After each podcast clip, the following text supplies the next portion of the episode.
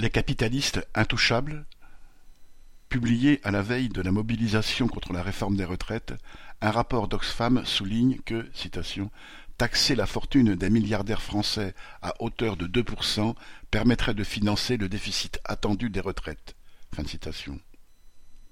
Cela contraint les défenseurs de la réforme à quelques contorsions pour défendre le droit des capitalistes à engranger les milliards en paix.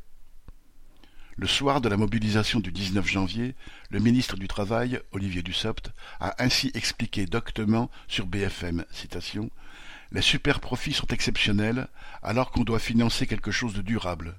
Le déficit des retraites, c'est tous les ans pendant plus de vingt-cinq ans. Donc, s'il y a quelque chose d'exceptionnel en recette cette année, ça ne signifie pas que cette chose exceptionnelle restera tous les ans. Les profits et les fortunes des capitalistes ne sont pourtant pas un incident de parcours, c'est la règle.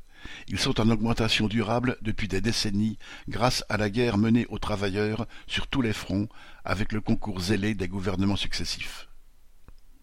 Volant au secours du ministre, le prétendu expert économique de BFM, Emmanuel Le Chypre, s'est à son tour pris les pieds dans le tapis après avoir affirmé Les entreprises payent énormément d'impôts en France, les entreprises françaises sont aujourd'hui les plus taxées, il s'est contredit lui-même en ajoutant, sans transition, Le fait d'avoir baissé la fiscalité sur les entreprises a eu des résultats en termes d'attractivité. La France est aujourd'hui le pays le plus attractif d'Europe.